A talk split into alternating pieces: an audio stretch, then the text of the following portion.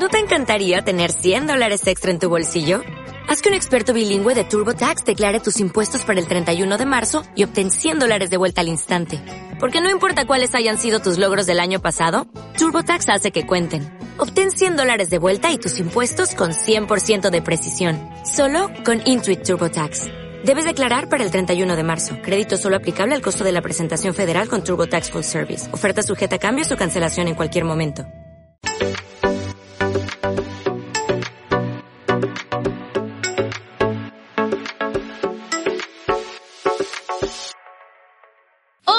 Iglesia, bienvenidos una vez más a este programa que se llama Cheo y Vivi. Estamos muy contentos nuevamente de poderlos acompañar, que ustedes nos estén acompañando en este contenido, que podamos compartir un mensaje especial con todos ustedes.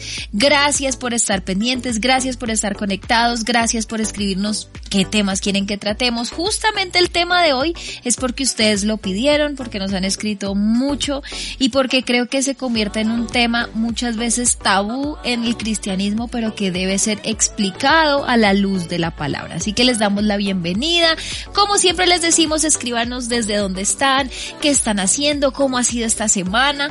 Recuerden seguirnos a través de nuestras redes sociales, en Facebook como Choi Bibi, en Instagram como Choi Bibi y en YouTube, por favor, suscríbanse a nuestro canal como Choi Bibi, ahí encontrarán todos nuestros contenidos. Así que, amor, bienvenido, ¿cómo estás? Hola, hola a todos y pues bueno, muy contento eh, estar, digamos que una oportunidad más para poder hablar de estos temas es un gozo, son temas que nos los piden siempre y que creemos que más allá de lo que pueda representar en términos prácticos, son temas que es mejor tratarlos dentro de la iglesia porque muchas veces cuando estamos en una circunstancia o condición de pronto de sentirnos angustiados, deprimidos, tristes, buscamos siempre muchas ayudas.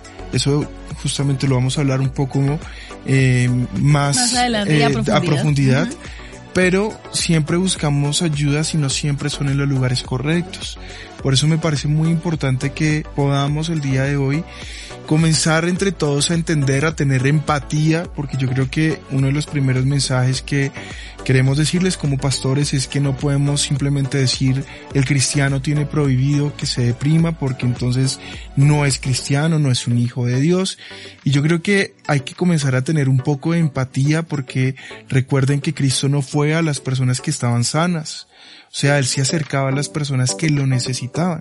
Y como iglesia, como cuerpo de Cristo, debemos estar abiertos a que las personas que hoy necesitan del amor de Dios, que necesitan de Dios, hoy puedan recibir a Dios sin señalamientos, sin que les estemos, no sé, tirando piedras, porque muchas veces, eh, y algo que hemos visto en este caso, es que, y sobre todo con este tema, es que en muchas, en muchas iglesias cristianas, a muchos hijos de Dios, que por una u otra circunstancia, sea por un factor espiritual o sea por un factor eh, físico, que se presenta la, depresión, muchas veces se le señala o se le estigmatiza, se le pone a un lado y muchas veces no se le da la ayuda indicada. Así que hoy más que ser nosotros, hoy venimos en el nombre de Cristo Jesús, el Dios que llevó todas nuestras enfermedades consigo en la cruz y así como Él resucitó al tercer día, así mismo Él derrotó a la muerte y hoy creemos que somos libres de toda enfermedad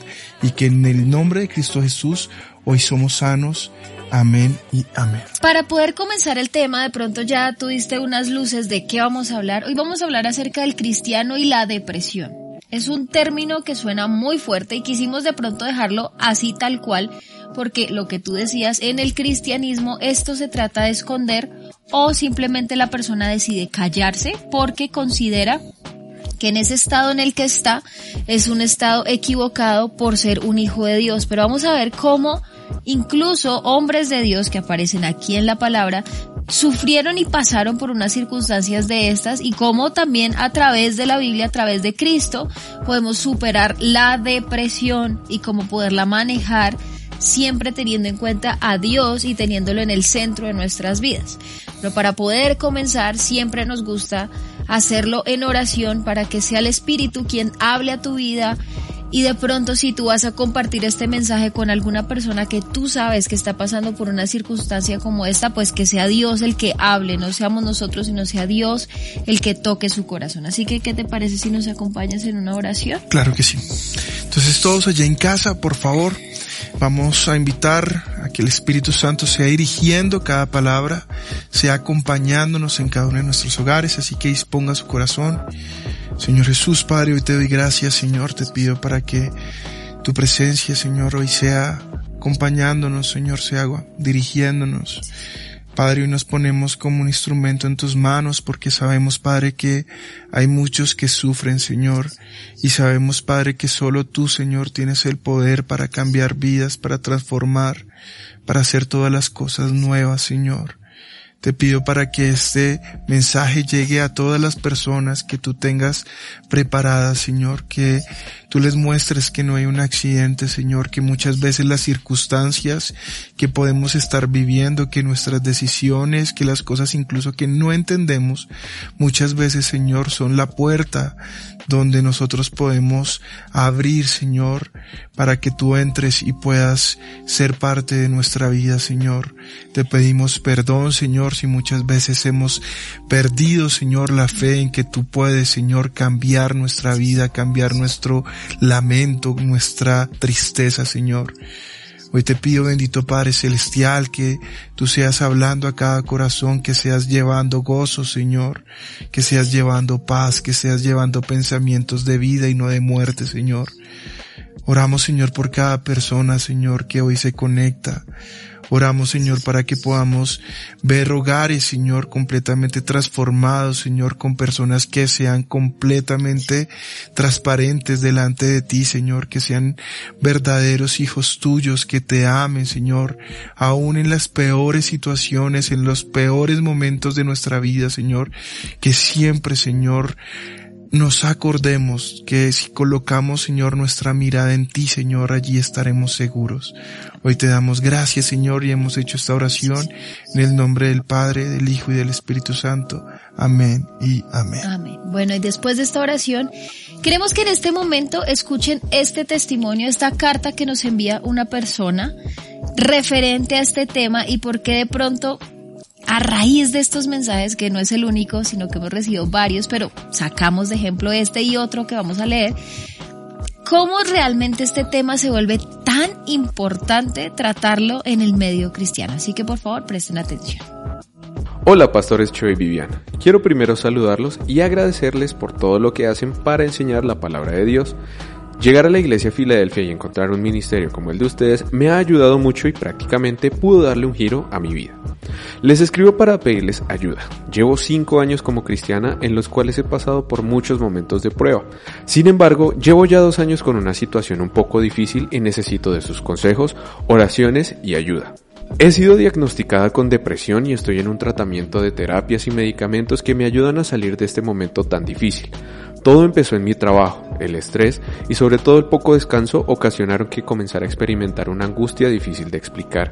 Luego en mi casa fue perder el interés por los quehaceres de la casa, al punto que no quería hacer nada. En las noches me entró un sentimiento de llorar todo el tiempo. Era una angustia y sobre todo el sentir de tener tan pocas ganas de seguir adelante por mi familia, por mi trabajo y sobre todo por lo que más amo que es a Dios. Después de comenzar con esto fui diagnosticada con el síndrome de fatiga crónica, lo cual ocasiona entre otros síntomas la depresión. En mi lugar secreto es donde aprendo a pelear mis batallas, pero como cualquier ser humano me canso. Solo Dios sabe cuánto lo amo.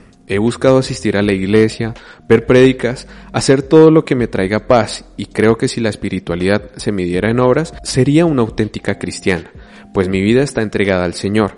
Sin embargo, el tiempo pasa y esta situación sigue en mi vida y ya no sé cómo más abordarla. Por favor les pido que traten este tema, porque, aunque sigo mal, por lo menos estoy siendo ayudada por mi familia y por los médicos de mi EPS. Y aunque sé que Dios siempre está, quiero una respuesta, pues a veces siento que merezco esto, pero no sé por qué. Les agradezco me ayuden con esto. Dios los bendiga, los quiero mucho y los veo siempre.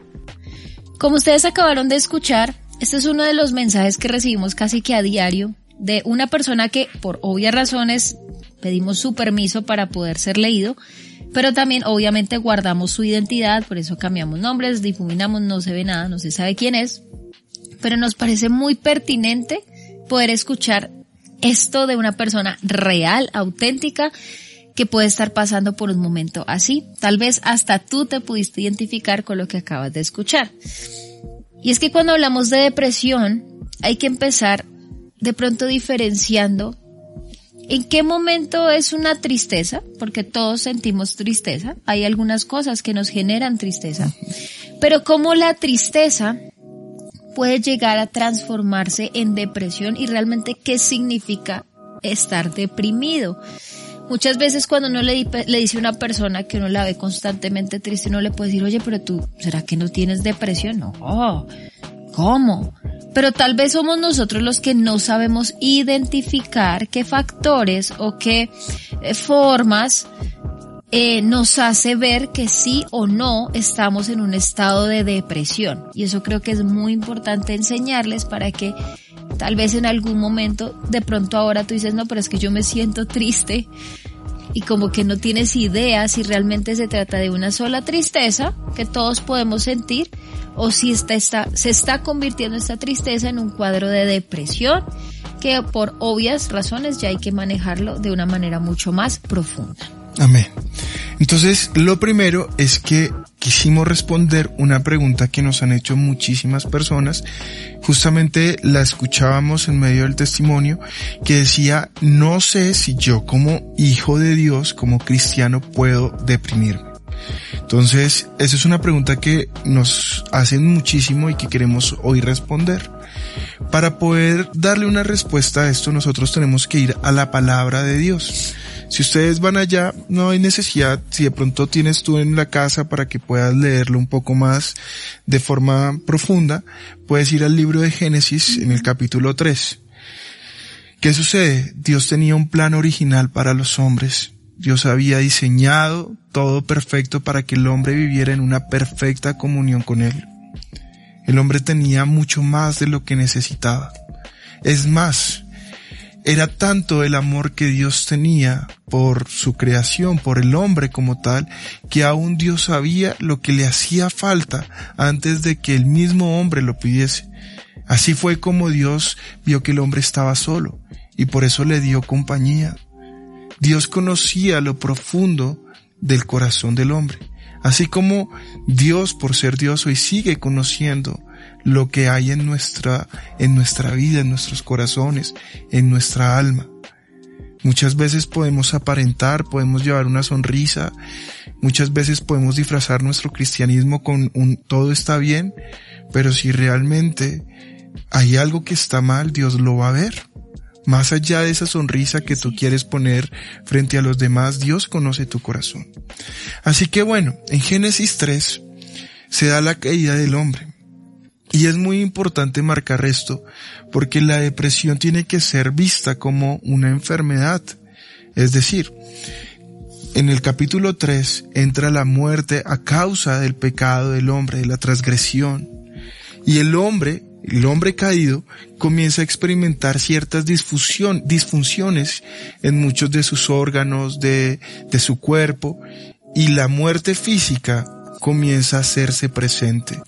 Es decir, desde épocas de Adán y Eva, desde la caída misma, los hombres comenzaban a experimentar enfermedades. La muerte comenzó a ser parte de la vida del hombre. Por eso nosotros vemos que no solamente nace la corrupción, nace el pecado, sino que también nace la muerte. Usted lo puede ver allá cuando Caín asesina a su hermano Abel. Entonces nosotros comenzamos a ver que existe un momento donde las enfermedades entran a la naturaleza caída del hombre. Así es. ¿Y qué sucede?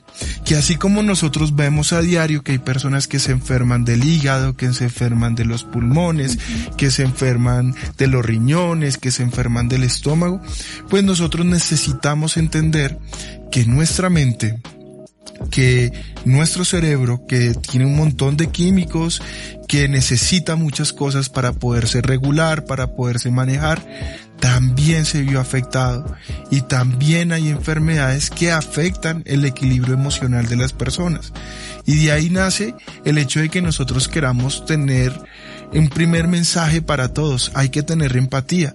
Ahora, más adelante voy a responder la segunda pregunta de qué tanto la depresión puede ser espiritual o qué tanto una depresión puede ser un trastorno o puede ser una enfermedad física. Y eso es algo que lo vamos a tratar mucho más a profundidad. Sin embargo, quiero mi amor que me puedas acompañar al libro de Tito, capítulo 1, versículo 15 que es importante para contextualizar lo que nosotros queremos decir con esto. Y es ver que la mente humana también se vio afectada desde que el hombre permitió que la muerte entrara gracias a la transgresión y al pecado, a la desobediencia. Así es, entonces dice la palabra en Tito capítulo 1 versículos Versículo 15. Todas las cosas son puras para los puros, mas para los corrompidos e incrédulos nada les es puro, pues hasta su mente y su conciencia están corrompidas. Y esto, este es un excelente versículo que nos puede mostrar ese equilibrio que queremos hoy darles a ustedes de ver qué tanto la depresión puede ser una enfermedad vista solamente o aislada desde el punto de vista físico o desde el punto de vista espiritual. Entonces, lo primero que debemos ver es que hoy por hoy, y quiero leer la definición que tiene la Organización Mundial de la Salud sobre qué es la depresión. Exacto. La depresión es un desorden mental común caracterizado por una persistente tristeza o pérdida de interés en las actividades que normalmente disfrutarías, acompañadas por una incapacidad de realizar actividades diarias por al menos dos semanas. Y ahí esto nos da luz a identificar si tú realmente puedes estar padeciendo de depresión, porque es que a veces hay una confusión en de pronto pensar que el que está triste está deprimido o pensar que el que está deprimido no lo está. Entonces no sé, no, no, no hay diferencia o no se sabe cómo diferenciar si realmente esto se está convirtiendo, como tú dices, en un trastorno físico que debe ser tratado y también evidentemente nosotros como hijos de Dios todo esto lo acompañamos con una forma espiritual. Nosotros como hijos de Dios eh, siempre digamos que ligamos las cosas con, con Dios, no lo sacamos de la ecuación, nunca lo sacamos de nuestra vida. Entonces sí hay que tener en cuenta esa, digamos que esa, esa definición para entender realmente tú o yo o el que esté triste si realmente está padeciendo de depresión. Ahora fíjate porque es importante, de pronto también quiero animar a muchos pastores que puedan profundizar, puedan estudiar en muchos de estos temas, porque fíjate lo que nos dice la Organización Mundial de la Salud también en relación de cuántas personas hoy a nivel mundial padecen de este trastorno. No estamos hablando del estado de ánimo ni de la persona que dice, me sentí triste hoy por un día, o de pronto estoy llorando porque mi novio me dejó, Algo mi pasó, novia, sí, una circunstancia lo genera. Estoy triste porque perdí a un familiar, no. Estamos hablando ya de un, de un tema patológico que tiene unos tiempos. Vemos que por lo menos si tu estado dura dos semanas, ya puedes ir categorizándote en un estado de depresión y que esto puede llegar a definir realmente lo que tú estás padeciendo. Además, porque cuando hablas de depresión también nos das una luz de que la persona empieza a perder interés en, en actividades que antes le generaban interés. Eso también es muy importante tenerlo en cuenta porque tal vez es un factor que nos ayuda a ver una luz y. realmente hay depresión o estamos padeciendo depresión. Mira, para el año 2017, según la Organización Mundial de la Salud, se calculaba que la depresión como estado patológico, como enfermedad, afectaba a más o menos 300 millones de personas alrededor del mundo. Es decir, que esto es mucho más común de lo que pensamos. Para el año 2021, después de la pandemia, por causa de el confinamiento, de muchas causas Uf, más, sí. la depresión, debes de ir de pronto en disminución, fue en auge y se calcula que hoy hay 380 millones de personas que padecen de depresión. Además, yo creo que se ha hecho más eh, visible este, este tema. Considero yo que la depresión siempre ha estado, o sea, es una enfermedad o un trastorno que siempre ha estado, sin embargo ahora creo que se ha hecho mucho más visible y más consciente. O sea, se, ha, se le ha hablado a la gente como, ven, tú puedes padecer esto. Y esto es real, esto no, no te sientas que solo te pasa a ti, sino que le pasa a 380 millones de personas en el mundo y que una de ellas puede ser tú.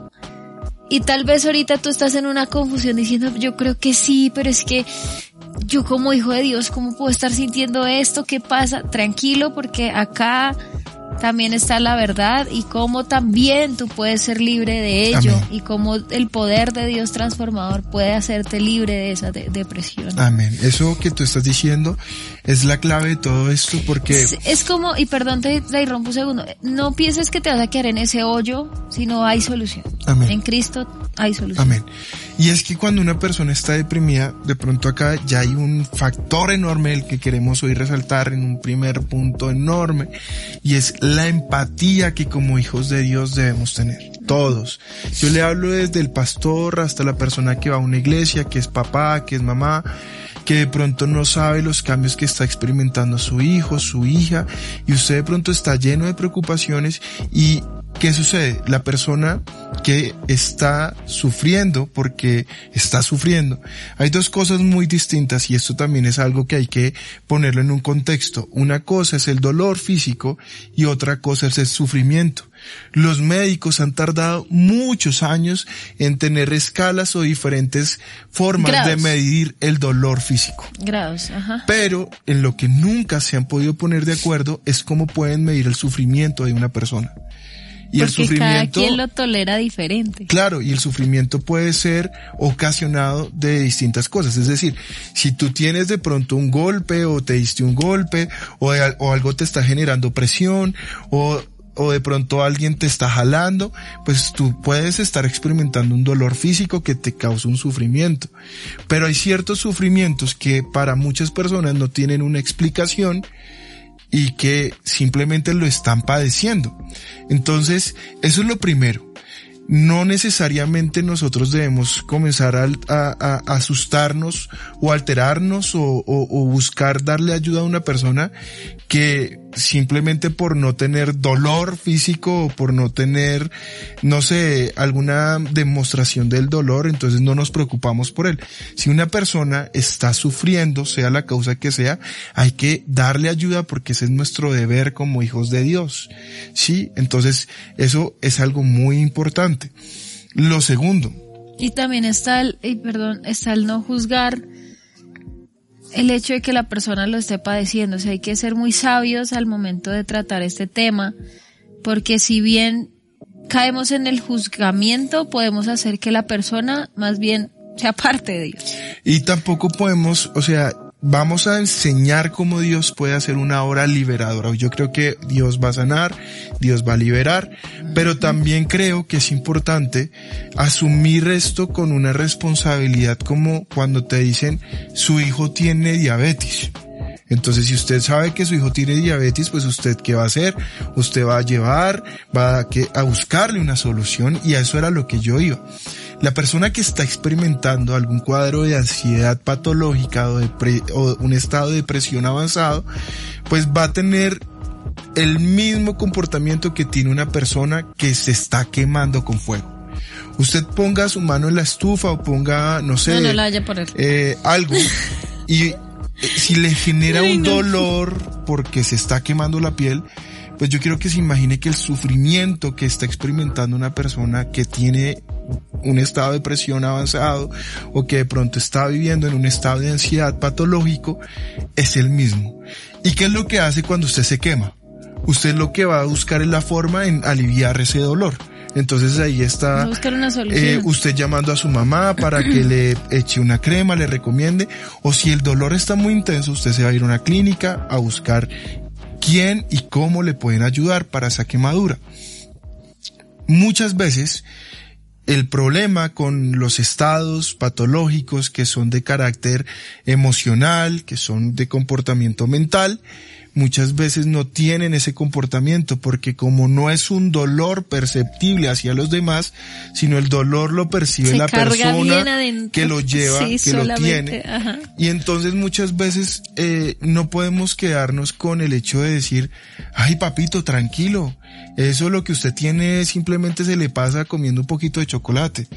O porque así son las personas. Cuando usted busca ayuda, muchas veces usted comienza a tratar de venderle unas, como unas, unas frases como si fuese, eh, no sé. eh, Pañitos de agua tibia. Sí, un pañito de agua tibia. Y el tema es que muchas veces tenemos que ser sabios de cómo guiamos a una persona.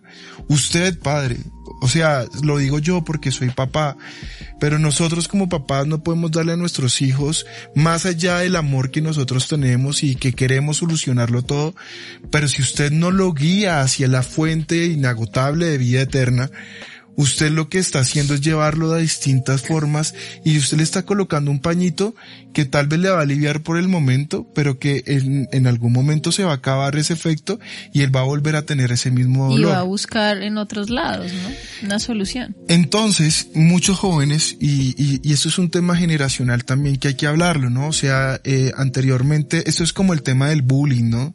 Entonces, uno cuando le hablan del bullying en este tiempo, pues es un tema que está muchísimo más presente en la sociedad actual, Más que está mal visto. mucho más Pero cuando uno habla con un papá, muchas veces es como, ay, pero en mis tiempos también habían, en mis tiempos eran más duros. Y eh, cuando se tocan estos temas en distintas generaciones, muchas veces es, usted sí es débil. Usted mire mi papá que eso sí salió de la casa a los tres años y eso se fue al pueblo y hizo y no tuvo amor y no tuvo y mírelo y él pudo salir adelante. Si él pudo, usted por qué no. Pues resulta sucede que estamos viviendo en una sociedad completamente diferente. Ha evolucionado mucho la sociedad. Y nosotros como iglesia debemos estar preparados para los retos que debemos asumir. Las personas hoy están buscando en lugares equivocados una solución para un estado que solamente tiene como respuesta a Jesucristo como sanador y no solamente como sanador sino como salvador de sus vidas. Si usted tiene esto como presente, usted va a encontrar que usted va a poder salir. Tú ahorita decías una frase muy valiosa y es, vas a poder salir de este hoyo. Porque solamente la persona que está allí en ese hoyo, que no puede tener de pronto la capacidad de ver ese claro que le hace ver fi- ese final, esa luz al final del túnel, es la persona que siente que va a estar permanentemente en él. La depresión es como literal un hoyo en donde la persona está al fondo y solamente alcanza a ver hacia arriba que puede haber una luz, pero ni siquiera tiene una soga ni tiene una escalera de cómo lograr salir. Y, y es cuando tal vez hace los intentos fallidos, buscan tal lado, buscan a otro, llama, hace, y intenta trepar, pero nunca lo va a lograr. Ahora, esa cuerda y esa escalera se llama Jesús. Y eso es lo que te queremos mostrar. Claro que vas a salir, pero necesitas una verdadera ayuda.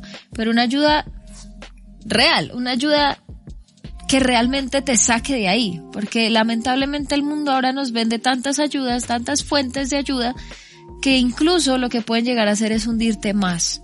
O, conducirte a otras cosas, llevarte a otro túnel de ese gran hoyo. La idea es que esa cuerda y esa escalera sea Jesús. Amén. Entonces, eh, importante comenzar a entrar en relación sobre lo que es la depresión. Muy importante para comenzar a responder la segunda pregunta. La depresión tiene como explicación solamente una fuente espiritual, es decir, solamente el cristiano que está en pecado es la persona que se deprime. Esa es una pregunta que también nos han hecho Mucho. muchísimas veces en relación a este tema. ¿Y cómo la debemos responder? Bueno, lo primero que yo les quiero decir es que nosotros, antes de venir acá, antes de preparar todo lo que les estamos hablando, pues obviamente hemos estudiado muchísimo. No hemos estudiado solamente lo que dice el mundo, sino sobre todo hemos estudiado lo que dice la palabra, pero también hemos ido a profesionales que son cristianos, eh, profesionales en la salud mental, como psicólogos, psiquiatras, que nos han ayudado para poderles dar una buena ayuda a ustedes eh, con este programa. Entonces, Entonces, lo primero es establecer que hay una relación entre la mente y el cerebro humano. ¿Cuáles son esos límites eh, o esa línea delgada? Pues hasta el día de hoy es fuente de investigación por parte de la ciencia. Es decir, se sabe que el cerebro necesita muchos químicos para que el cuerpo pueda regularizar sus emociones. Eh, las mujeres, por ejemplo, está demostrado que después de que tienen un parto, eh, están en un equilibrio hormonal, o sea, el parto y todo esto hace que haya un desequilibrio, entonces mientras eh, ese cuadro hormonal, todas estas sustancias químicas que recorren el cuerpo humano y que sobre todo recorren el cerebro, pues hacen que las personas tengan eh, no, o más bien que las personas, así no lo quieran, puedan tener estados de depresión. Estados anémicos bien locos. Y eso es lo que se conoce como la depresión postparto. Por eso las personas que saben, saben que hay cuatro subtipos de, de, de, depresión, ¿no? O sea, no toda la depresión está categorizada de una misma forma. Sin embargo, nosotros quisimos hacer un estudio a la luz de la palabra sobre si una persona que eh, está deprimida siendo un hijo de Dios, siendo una persona que Dios ama, que ha instruido, que le ha hablado, realmente se puede deprimir. Y lo primero que yo quiero decir para responder esto es volver a tener un poco de empatía. Nosotros como cristianos muchas veces nos radicalizamos y yo no hablo de que el cristiano no, eh, no tenga que ser radical. Claramente nosotros debemos ser radicales con nuestros principios, con nuestra doctrina. Pero con lo que no podemos ser radicales es con la gente, con las personas. Es decir, yo no puedo decir es que todo el mundo es pecador y el único que no soy pecador soy yo. Eso es un error gravísimo. Y eso sería lo mismo como radicalizarnos en decir que solamente los cristianos que tienen depresión son los cristianos que están en pecado. Porque entonces, si tú categorizas a una persona que está en depresión, haciéndole sentir que está en pecado, no solamente la estás revictimizando, no le estás ayudando, de hecho le estás colocando una carga adicional, sino que tú comienzas a no entender realmente lo que sucede en el cuerpo humano. Te pongo el ejemplo que ponía anteriormente. ¿Cómo tú le puedes decir a una mamita que yo creo que está feliz porque acaba de dar a luz, que tiene a su hijo, que lo ama, que lo tiene ahí, pero no sabe por qué está llorando? Está experimentando tantas cosas, no siente ganas de bañarse, no siente ganas de hacer nada, a veces no tiene ganas de coger al niño, no tiene ganas, y, y, y de pronto si tú llegas y ves un cuadro de estos, tú vas a decir, esta persona está endemoniada, o esta persona, mejor dicho, ¿qué le pasó? Está, se llenó de pecado, se nubló su razón. Y resulta y sucede que tú estás desconociendo que por esos días se calcula más o menos que la mujer dura tres meses, el primer trimestre postparto, para que sus eh, químicos cerebrales, eh, sus hormonas, traten de comiencen a regularizarse. Sí. Entonces, yo no sé si usted sepa qué es la diabetes, pero la diabetes es obviamente eh, muchas sustancias que se desequilibran en algunos órganos, como el hígado, y etcétera. Lo mismo sucede con esto. Entonces, ¿qué vemos a través de la Biblia? Vemos que nosotros, o sea, y, y, cuando usted lo vea, lo que queremos hacer es que vamos a mostrar que muchos hombres de Dios, muchos profetas, se deprimieron algunos por su propio pecado, claro está, el caso de, del rey David. Y otro por el pecado del pueblo, lo vemos con el, como Moisés. Jeremías se deprimió porque el Señor le reveló lo que le pasaría al pueblo de un libro que se llama Lamentaciones. Jeremías se deprimió porque conoció la realidad. Exactamente. Nosotros tenemos que comenzar a comprender realmente si nosotros, porque es que este es un programa hecho para hijos de Dios, está destinado, porque de pronto tú estás diciendo, ay, pero yo no, mejor paso de canal, porque esto no es para mí, yo, gracias a Dios me siento que todo va bien, pero ese también va dirigido a ti, porque hoy en día nosotros estamos llamados a llevar la luz de Cristo a todos los que están en tinieblas. ¿Cómo crees que está una mente hoy, eh, por la causa que sea, que esté en pecado, que esté en depresión, perdón. Pues obviamente está en tinieblas, como decía el libro de Tito. Entonces, si tú llevas la luz de Cristo, te aseguro que tú vas a poder ver cómo las vidas se transforman. Así es. Entonces, no sé amor si tú quieres eh, de alguna manera, porque sé que tienes un, un, un estudio muy hermoso, Viviana ha hecho un estudio sobre el gozo, que me parece muy hermoso sobre lo que nosotros podemos ver en relación a muchos hombres de Dios que experimentaron en su vida un estado tanto de depresión, pero también vieron respuestas a su vida. Bueno, hace, hace unos días eh, tuve la oportunidad de compartir un, un estudio acerca del gozo y de cómo Satanás hace que se nos robe el gozo en, mediante pruebas, mediante situaciones que nos pueden estar llevando a esto. Yo les decía que así como Jesús nos puede escuchar nuestras oraciones, pues evidentemente el diablo también nos escucha y toma ventaja de estas circunstancias para probar qué tanto nuestra fe es fuerte, qué tan fuertes somos en Jesús y cómo nos hace tropezar y nos hace de pronto caer en quitarnos ese gozo. Eh, yo creo que mayor ejemplo de hombres, pues hay muchos como los mencionábamos, David, Moisés, Jeremías, bueno, casi que todos los profetas del Antiguo Testamento lloraban y se quebrantaban delante de Dios por la situación de su pueblo, pero yo creo que un mayor ejemplo pues está en Jesucristo. Jesucristo como hombre, él, él viene a la tierra, es absolutamente consciente de lo, de su tarea, de lo que él iba a realizar, eh, como hijo de Dios, pero fíjense que cuando él estaba a punto de ir a la cruz, llora y dice que su lloro era tan profundo que incluso sus gotas eran de sangre, o sea, tenía una angustia. Yo creo que experimentar esa angustia, yo no sé de alguien que lo haya hecho, una angustia hasta la muerte. Y, y él le dice al Señor, a Dios, que si era su voluntad pasar a él esta copa y si no, pues él lo hacía. Pero eso es una manera de mostrar, no puedo, no puedo, mi humanidad me está diciendo no puedo, no puedo. Y aún Jesús sabía el resultado de lo que iba a pasar. Es decir, él sabía que iba a morir, que iba a haber sufrimiento, pero que su resultado iba a ser la resurrección, iba a ser un muy buen resultado. Pero aún así viene en él ese, ese dolor y ese llanto. Entonces, Primero, no creas que eres el único o la única que está pasando por esto. Segundo, eh, siempre en, en, Dios hay, hay formas y soluciones para salir de esta depresión, de esta tristeza que tú ni siquiera te explicas. Y, y si Jesús lo hizo, ¿cómo nosotros tal vez podemos decir, no, es que a mí no me va a pasar? Tal vez sí. Y es de lo que hablamos, de ser un poco más conscientes alrededor de quienes estamos y ser muy observadores y poderlos ayudar de la manera correcta. No simplemente decirles, eh, ay, no, no, no, ay, alégrate, ay, pero tú sí eres exagerado, ¿no? Sino ir más allá, venga.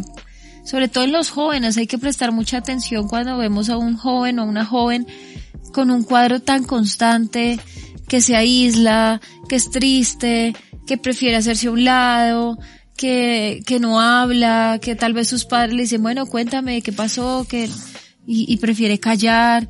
Todo esto son luces que nos puede estar diciendo, venga, a esto hay que prestarle atención, hay que hacer, hay que buscarle una ayuda, hay que aconsejar bien, hay que escuchar mucho para saber nosotros cómo ayudar a una persona que está así. Y es que eso que tú estás diciendo es la clave de todo esto, porque eh, si tú te das cuenta, ya colocamos, a ver, para ir contextualizando, porque el tiempo no nos da para poder de pronto hacer un estudio más profundo por personaje, pero podemos ver que hay personajes, eh, por mencionar algunos, que eh, han experimentado una depresión sin estar en pecado. Hablamos de Moisés, eh, hablamos de Jeremías y de muchos otros profetas que se fueron eh, deprimiendo, pero hay un caso muy particular que es el caso de Job en la Biblia Job experimentó la depresión en algún momento porque pasó por unas pruebas muy duras. Él se rasgó sus vestiduras, él, eh, mejor dicho, tuvo muchos símbolos que demostraban cómo él estaba. Pero también eh, podemos ver que hay personajes que no solamente estaban deprimidos como consecuencia de su pecado, sino que también eh, estaban experimentando esa falta de comunión con Dios. Entonces, eh, podemos hablar de Saúl, que si ustedes recuerdan, Saúl ni siquiera podía dormir en las noches, no tenía la paz. La única forma era que David tocara con su arpa y adorara a Dios porque había un espíritu inmundo que lo atormentaba.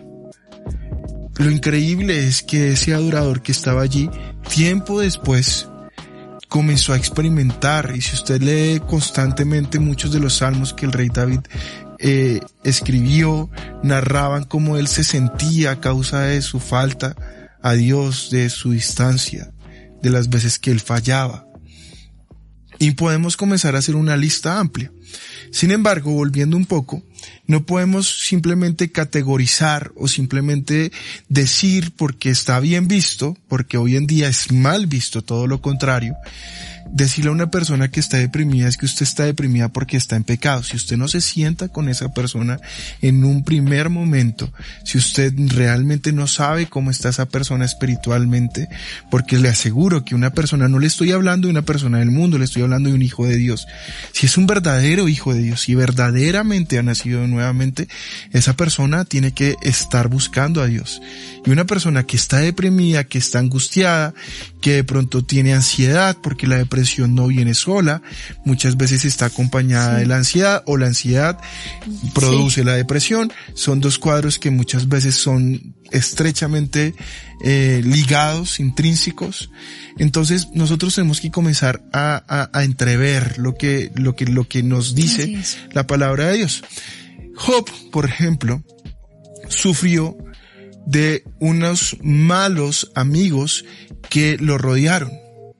Estas personas lo que hicieron fue señalar que todo lo que estaba viviendo Job, incluido su estado de ánimo, era, raíz de, era raíz de su pecado. Era a raíz de su pecado, perdóname. Entonces, yo no sé Dios aquí no le está hablando, porque esto no solamente va diseñado para la persona que está pasando por un momento de prueba, sino también para las personas que los acompañan. Y créanme que si usted realmente ama a una persona, cuando una persona está enferma, cuando tú estás como cuidador de una persona enferma, de cáncer, de una enfermedad grave, la prueba no solamente es para la persona que está viviendo la enfermedad, es para todas las personas que están con esta persona. Pero tú como cuidador tienes que informarte y tienes que informarte y tienes que buscar la ayuda adecuada. Ahora, ya estamos llegando a un punto en este programa donde nosotros queremos mostrar qué es lo que nosotros debemos hacer. Mi esposa nos citaba el ejemplo de lo que Jesucristo hizo, porque las promesas de Dios se cumplen para sus hijos. Yo hoy quiero hablarle a la persona que está en el mundo y que hoy de pronto lleva muchos meses escondiendo lo que hay en su corazón.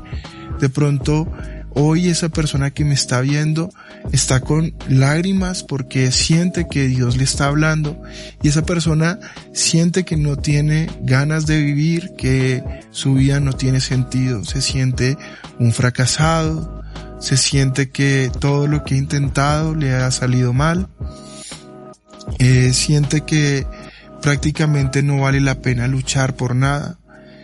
Y hoy quiero hablarte a ti porque hoy quiero presentarte a Jesús. Y así como te han presentado de pronto al psicólogo, al psiquiatra, y no te estoy diciendo que no lo hagas o que no vayas o que no consultes, te estoy diciendo que hay un nombre que sobre todo nombre. Y te estoy diciendo que Dios es el médico de médicos, que Él no te va a dar una solución temporal, que Él no te promete eh, condicionar la ayuda que Él te va a dar, sino que Dios está acá para sanarte. Así es. Y eso es lo que nosotros queremos llevar. Hay una promesa en la Biblia que nos dice que Él cambiará nuestra tristeza en gozo. Nuestro lamento en gozo será transformado. Así que hoy yo quiero decirte una cosa muy importante. Lo primero es qué hacer en medio de la depresión. De pronto tú te estás sintiendo. Lo primero que tú tienes que hacer, buscar a Dios. Tienes que buscarlo. Si yo no te estoy hablando porque de pronto tú me dices, yo no estoy en pecado, pastor, pero aún así me siento como me siento. Tienes que buscar a Dios porque no hay una forma en que Dios nos hable más que en la prueba. Toda prueba, incluyendo la depresión, es una forma de santificación. Es decir, Dios quiere que nosotros llevemos nuestras cargas a Él. ¿Y cómo lo hacemos cuando nosotros caemos de rodillas, cuando nosotros le decimos a Dios lo que estamos pasando? Así es. La palabra de Dios dice a los que nos escriben, pastor, no sé, no puedo dormir. Tengo insomnio, llevo meses sin poder dormir. Y hoy yo te digo, la palabra de Dios dice, en paz me acostaré y asimismo dormiré. Porque solo tú, Jehová, Porque solo tú, Jehová, me haces vivir confiado. Así que lo primero que debemos hacer es buscar a Dios. Tú tienes que cambiar todo lo que estás haciendo. Cuando tú tienes problemas de insomnio y vas al médico de la salud, él te va a decir, tienes que tener mejores hábitos de sueño higiene de sueño la llaman, entonces la cama es solo para dormir, no puedes ver televisión, no puedes hacer tal cosa y tal y tal y tal. Pero hoy como pastor tengo la obligación de decirte tienes que cambiar hábitos, hábitos espirituales. Estás haciendo tu devocional y cuando hablo de tu devocional no te hablo solamente en la mañana. Tal vez tienes tu lugar secreto, ok, eso está muy bien, pero antes de acostarte, ¿qué tal si terminas tu día haciendo un devocional familiar? Pastor, no tengo familia. Perfecto, puedes orar en la noche, entregarle tu día, tu descanso. Lo segundo, tienes que buscar ayuda. Dios te regaló una familia. Busca ayuda. Nunca vivas esto que te está pasando de forma sola. Porque muchas veces en la soledad tomamos malas decisiones. Busca ayuda y sobre todo busca ayuda de personas que tienen el temor y el consejo de Dios. Y esto te llevará a que busques ayuda en tu iglesia. Dios ha establecido tantos lugares, le hablo a personas que pronto nos ven desde otras partes. Busca ayuda en tu iglesia. Ahora, si tu depresión es a causa del pecado, la solución es el arrepentimiento genuino. Es posible que la depresión sea un llamado de Dios para que tú puedas volver al redil y ser sanado. Porque el pecado siempre nos va a esclavizar. Oseas 6.1 dice, vengan, volvamos al Señor, pues Él nos ha desgarrado, pero nos sanará nos ha herido, pero nos vendará. Y sabemos que Jesús, y sabemos que Jesús es ese pastor que deja las 99 y va por ti. Así que, amor, no sé si me puedas leer y buscarlo porque quiero leerlo textualmente, Juan 16, 33. Estas cosas os he hablado para que en mí tengáis paz. En el mundo tendréis aflicción, pero confiad, yo he vencido al mundo. Yo sé que tú vas a un médico y el médico te va a decir ninguna ciencia es exacta y te va a decir que no hay un tratamiento que pueda garantizarte 100%. Pero lo que nos dice la palabra de Dios en este versículo es que Jesús ya venció, que nada es relativo en Cristo, todo es absoluto, que Él no prometió sanarte a medias, que si tú entregas tu vida, Él va a sanarte, sea lo que sea que tú estés pasando, porque no solamente tú lo sabes, Dios también lo sabe.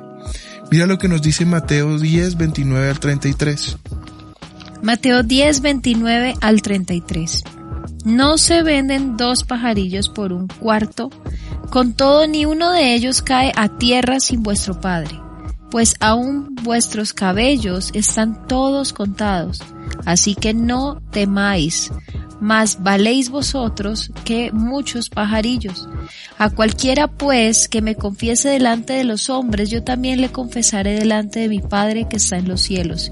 Y a cualquiera que me niegue delante de los hombres, yo también les negaré delante de mi Padre que está en los cielos. Amén. Dios está en control. Dios jamás te va a dejar. Yo no sé si, y con esto vamos a terminar, pero quiero contextualizar, leíamos un libro para preparar esto, sobre lo que sucede en la mente de una persona que tiene una ansiedad patológica y un cuadro de depresión avanzado. Cuando leía esto me transformaba porque de pronto, eh, de pronto ponerme en el lugar de la persona me es muy difícil, pero cuando lo leí pude comprender el grado del sufrimiento que padece una persona que tiene un trastorno de esta envergadura. La persona estuvo, que, que, escribía este libro es una persona cristiana que estuvo en la Segunda Guerra Mundial.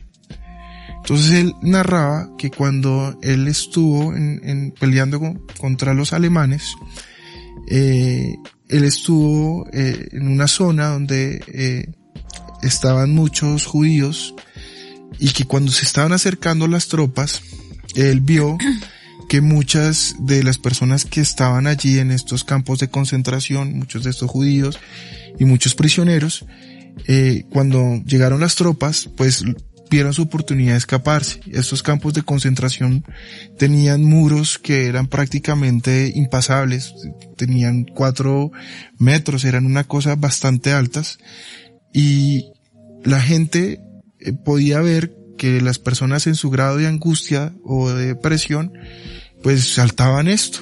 Y lo más increíble es que cuando caían al piso, pues seguramente tenían un pie roto, tenían algo, pero era tanta la adrenalina que estaban sintiendo que seguían corriendo.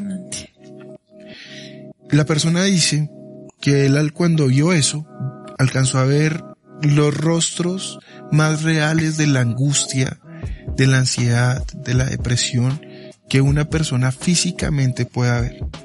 Lo que él nos cuenta es para decir que en algún momento mientras estaba en un piso 15, sentía esa misma ansiedad, sentía esa misma depresión, sentía esa misma angustia que en algún momento vio en las personas que estaban saltando. Y entonces él se dio cuenta que en su mente estaba viviendo una guerra completa, que su sufrimiento era el mismo que estaban padeciendo estas personas. Hoy yo simplemente quiero decirte que Dios es omnisciente. Es un atributo de la deidad de Dios. Es decir, que Dios sabe lo que tú estás sintiendo. Dios no es indiferente a tu dolor. Y así como Jesús gimió en el monte Getsemaní y su sudor, su angustia, le provocaba que su sudor fueran como grandes gotas de sangre. Así es. Asimismo Dios sabe cómo tú te estás sintiendo hoy. Por eso sé que a Dios nada se le escapa. Tú hoy tienes la oportunidad no de seguirnos a nosotros, no de seguir un canal, no de seguir una iglesia. Hoy tienes la oportunidad de seguir a Cristo, el único y verdadero Dios. ¿Sabes qué decía Dios cuando venía una persona atormentada y enferma? Y se le acercaba clamaban, gemían delante de Jesús, Él los miraba con, con ese rostro lleno de amor, con esa mirada profunda, y les decía, pueden irte porque tu fe te ha salvado. Y las personas tal vez no iban solamente por la salvación o más bien iban por la sanidad, pero Dios Primero salvaba mostrando que Él era el único y verdadero Dios, pero también sanaba porque mostraba que Dios le había dado el poder como hijo de Dios para sanar toda enfermedad. Así es. Y la soberanía de Dios es perfecta. Y yo sé que muchos podrán decir, pastor, pero Dios no sanó a mi mamá de un cáncer, Dios no hizo esto, pero le dio vida eterna. Y una persona que está en depresión tiene que saber que Dios le ha prometido darle vida eterna y darle el Espíritu Santo, que es el que coloca la paz que sobrepasa cualquier entendimiento y es el sello inconfundible de nuestra salvación. Así que hoy toda obra que se echa no es hecha por los hombres, no es por lo que estamos diciendo, es el poder, el poder, es por el poder del Espíritu Santo y de su santa palabra. Así que vamos a orar, amor. Yo creo que yo siento que es el momento para que todos, todos, no me dejen orar o no dejen orar solamente a mi esposa, no nos deje orando solo a nosotros, sino que usted pueda interceder. La palabra de Dios nos dice que debemos llevar las cargas los unos con los otros. Y Romanos 8, 22 al 23 nos dice lo siguiente, pues sabemos que, le, que, que, la creación entera gime y sufre hasta ahora dolores de parto.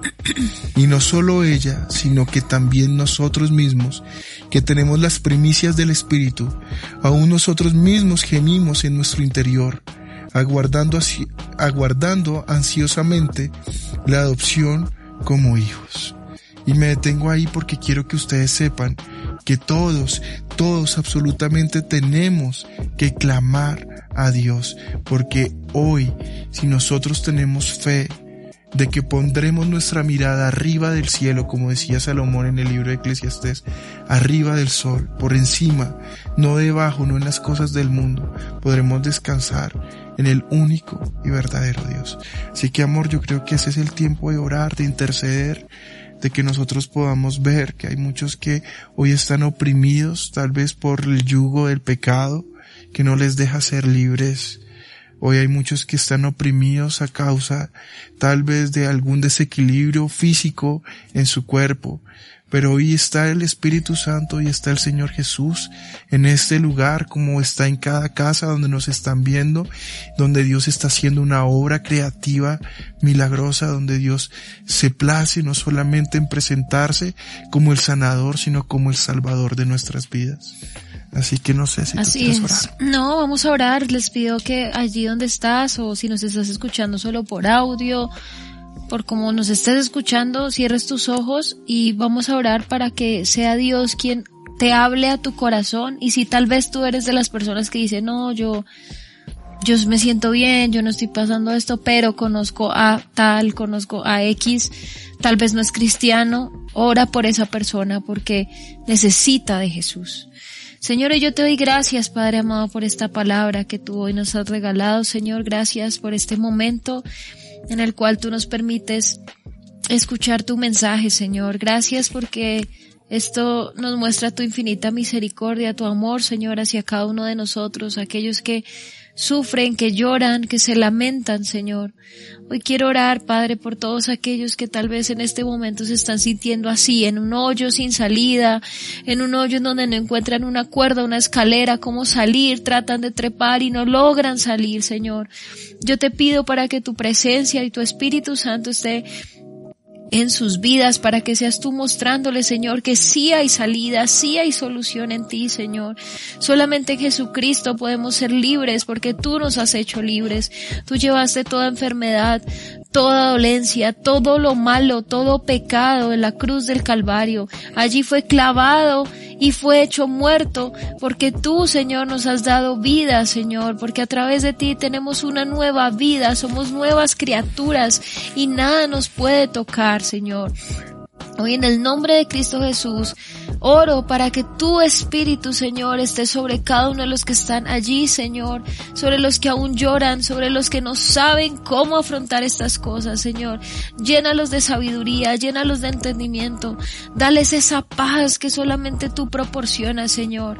Hoy también oramos por aquellos que tal vez conocemos y que necesitan esto, Señor, para que nosotros, como tus hijos, podamos de verdad hablarles en base a la luz que es tu palabra, en base a lo que tú nos enseñas, Señor, en tu palabra, que nosotros podamos de verdad reflejar la luz de Jesucristo, que es la que quita todas las tinieblas que puedan haber en nuestro corazón, en nuestra mente, que abre ojos, abre oídos, entendimiento y podamos ver, Señor, más allá de lo que ahora estamos viendo, de lo que ahora sentimos, Señor. Gracias porque sé que tu Espíritu ha hablado, sé que tu presencia está, Señor, hoy haciendo una obra especial, Señor. Sé que tú nos harás libre de cualquier depresión, de cualquier cosa que Satanás mismo quiera poner para robarnos el gozo, un gozo único que solamente es dado por ti y por tu Espíritu, Señor. Hoy doy gracias, Padre, porque nos has usado como un instrumento, Señor, y yo te pido para que este mensaje llegue a muchos, Señor, pero sobre todo pueda ser de verdad de gran ayuda y podamos aplicarlo, Señor, a nuestras vidas. Hoy te doy gracias, Señor, en el nombre de Jesús. Amén. Y bueno, les damos las gracias por haberse conectado. Este es un tema que tiene mucho que hablar. El próximo tema seguiremos hablando más o menos de esto, hablaremos de la ansiedad, nos meteremos como en otra rama que también nos conduce a esto. Son temas que, creemos nosotros que son indispensables hablarlos en la iglesia porque pasan y porque a veces nosotros no sabemos cómo afrontarlos o cómo aconsejar a quienes nos rodean, cómo guiarlos en base a la luz de la palabra. Recuerden seguirnos en nuestras redes sociales, en Facebook como Cheo Vivi, en Instagram como Cheo Vivi, suscríbanse a nuestro canal de YouTube, ahí ponen Cheo Vivi y pueden ver todos nuestros contenidos. Y recuerden que este contenido también está a través de Spotify en audio, si de pronto tú estás en el carro, en el bus, en en el medio de transporte donde estés, en tu trabajo tal vez, no nos puedes ver, pero puedes escuchar. Ahí estamos en Spotify como Choy Vivi Podcast, ahí nos puedes escuchar y puedes enterarte también de todos nuestros contenidos. Oremos para que muchos puedan escuchar esto y si tú deseas comparte este mensaje, tú no sabes lo que el otro está viviendo.